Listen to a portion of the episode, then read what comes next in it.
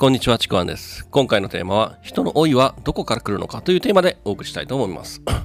で、老いるとかですね、まあ見た目の老いだったりとか、まあ心とかね、精神的な老いってあるんですけども、まあ、見た目の老いに対してとかはですね、まあ表面的なものとか、特に、まあ運動とかね、若々しく見せる表面的な方法とかもあるかもしれないんですけども、ただあの、心とか精神的な老いがあると、まあ見た目も雰囲気も老いてくるし、何よりですね、人生が老いてくるんですよね。なんかだんだんと、なんだろう、まあ、狭まっていくというかですね、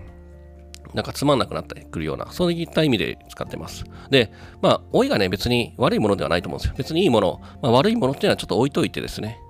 まあ、ちょっと置いといてっていうのは別に老いだけにっていうわけじゃない、ジョークではないんですけども、えっ、と、人生のね、こう、経験を積みながら、まあ、酸いも甘いも分かり、分かるっていうのが老いのいいところなんですね。で、さらにそこで、そういった人生の経験を積んで、酸いも甘いも、いろんな楽しみ方分かってる中で、エネルギッシュに、これからもっと楽しく生きる方が、より人生って豊かじゃないかなと思います。で、僕の周りにはですね、やっぱそういう人が多いんですよね。で、じゃあですね、心の老いって、精神的な老いってどこから来るのかというと、それは無関心とか諦めなんですよね。まあ好奇心を失って、新しいものを取り入れることを、なんだかね、かたくなにこ、かたくなに拒むんですよね。こんなのは、なんだこれはみたいな。で、この心の老いって別に、なんだろう、すごい、あの、老人とかじゃなくて、実は30代とかからでも来たりもするんですよね。30代、40代でも。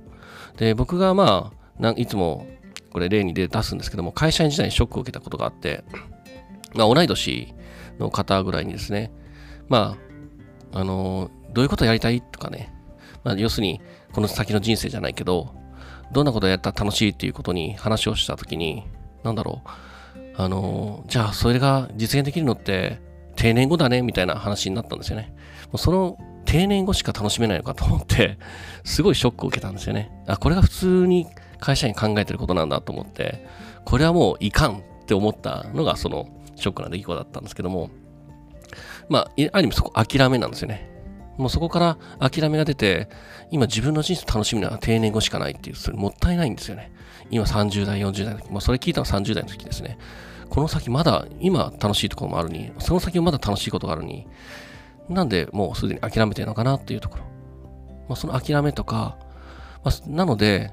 まずですね、必要なのって、好奇心を持つこと。で、あと新しいものへの偏見をなくすこと、まあ低くすることですね。諦めないっていうこと。で、経験がある分、実は若い頃実はいろんなこと楽しめるんですよね、好奇心を持つと。で、よりですね、やっぱ若々しくエネルギッシュに人生楽しむならば、そういう好奇心とかですね、いろんなものに興味を持って世の中を、これ、あとこれ大事なんですけど、体験体感していくことなんですね。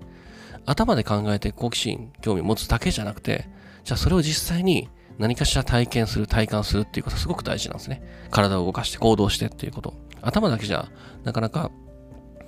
その、つながっていかないので、もっと体感体験していくことで自分のものになっていく。より自分の中にインストールされる。そんな感じですね。